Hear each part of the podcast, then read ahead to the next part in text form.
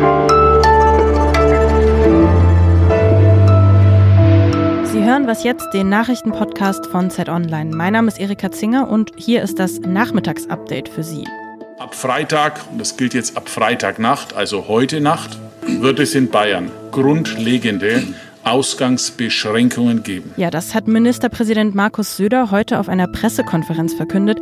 Ausgangsbeschränkungen nun also für Bayern. Auf was können wir uns aber bundesweit da einstellen? Außerdem, heute ist Tag 2, an dem wir Ihre Fragen in der Sendung beantworten, und zwar die, die Sie uns auf Facebook gestellt haben. Redaktionsschluss für diesen Podcast ist 16 Uhr. Meine sehr verehrten Damen und Herren, liebe Mitbürger und Mitbürger, Leider müssen wir uns heute schon wieder an sie wenden. Corona hat unser Land fest im Griff. Ja, so hat sich Markus Söder heute Mittag an die Bevölkerung gewandt. Er machte klar, dass die bislang verhängten Maßnahmen in Bayern noch nicht ausreichen. Ich sage für Bayern, es entwickelt sich nicht gut. Wir bekommen, wenn wir nicht aufpassen, eine ähnliche Tendenz wie in Italien oder Frankreich. Ab Freitagnacht wird es deshalb in Bayern grundlegende Ausgangsbeschränkungen geben. Konkret heißt das jetzt, Sie können in Bayern auch weiter Lebensmittel kaufen. Hamsterkäufe sind also vollkommen unsinnig. Darauf hat auch Söder nochmal eindringlich hingewiesen. Die Gastronomie, die wird aber komplett geschlossen.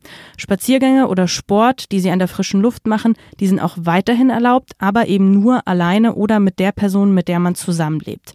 Einen wichtigen Punkt hat Söder in seiner Pressekonferenz noch gemacht. Keine Gruppenbildung, keine Partys. Überwacht und kontrolliert wird das Ganze von unserer Polizei und Ordnungsdiensten. Wer dagegen verstößt, muss mit Bußgeldern rechnen. Ja, damit hat Bayern als erstes Bundesland umfassende Ausgangsbeschränkungen verhängt. Manche Kommunen hatten das ja in Deutschland auch schon getan, Freiburg zum Beispiel.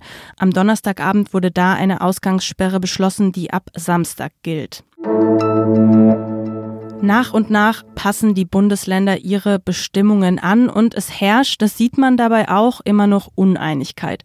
In Hessen und in Bremen sollen die Gaststätten künftig geschlossen bleiben. Das Saarland will zusätzlich Ausgangsbeschränkungen noch heute beschließen. Und auch Baden-Württemberg schließt Restaurants und verbietet Menschengruppen von drei Personen an öffentlichen Plätzen. In Brandenburg hingegen werde es vorerst keine Ausgangsbeschränkungen geben, hieß es. Rheinland-Pfalz hat die Zusammenkunft von mehr als fünf Personen Personen im öffentlichen Raum verboten. Ein Ausgangsverbot gebe es aber nicht, hat die Ministerpräsidentin Malu Dreyer gesagt. Könnten denn nun aber auch bundesweite Ausgangsbeschränkungen kommen?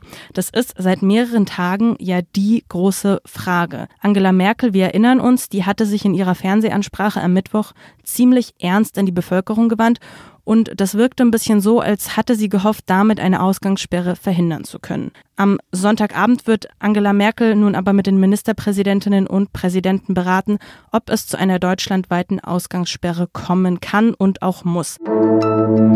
Wie lange solche Maßnahmen, wie sie nun in Bayern und anderen Bundesländern verhängt wurden, anhalten werden, ist auch noch so eine Frage. Erstmal zwei Wochen hat Söder im Fall von Bayern gesagt, aber auch mit der Aussicht, dass das verlängert werden kann.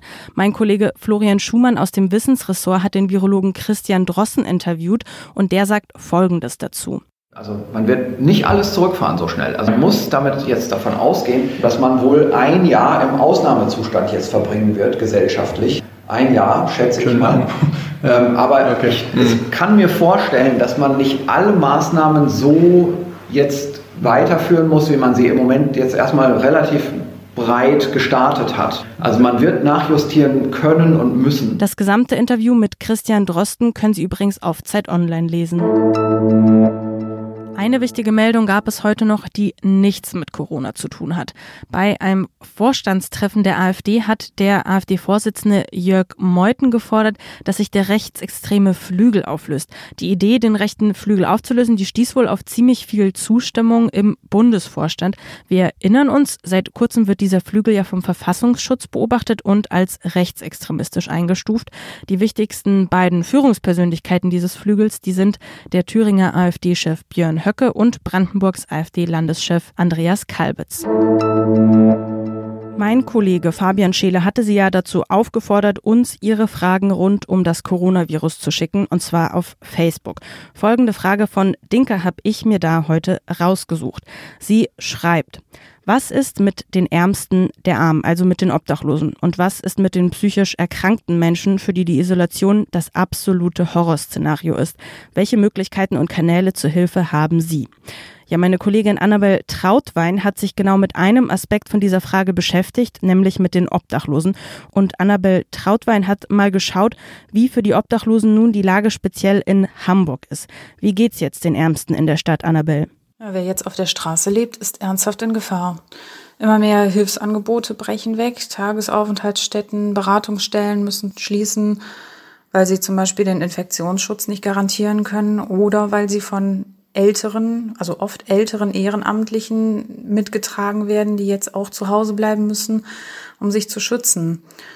Das können Obdachlose natürlich nicht, aber viele sind auch Risikogruppe, weil sie körperlich geschwächt sind. Und wenn jetzt sogar Arztmobile nicht mehr fahren, dann wird es ernst. Alles weitere zu diesem Thema können Sie in dem Text von Annabel Trautwein nachlesen, den ich Ihnen mit verlinke. Ja, danke Dinka für diese, wie ich finde, sehr wichtige Frage.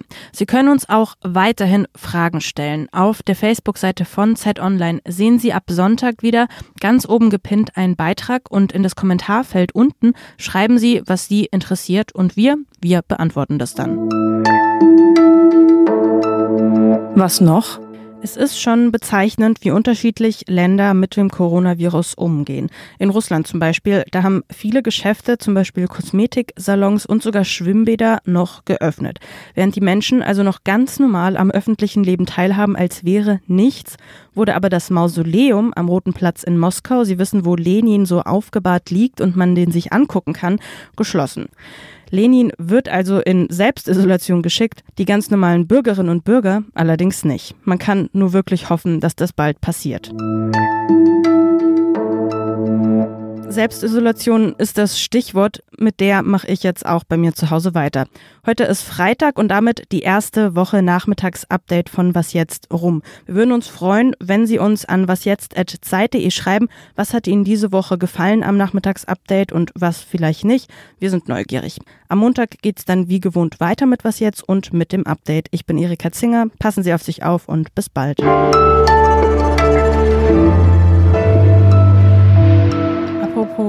Ausgangssperre, ich sitze auf meinem Balkon, wie Sie hören, und es ist schon erstaunlich, die Sonne scheint nicht und die Menschen fehlen auf der Straße. So einfach kann es sein.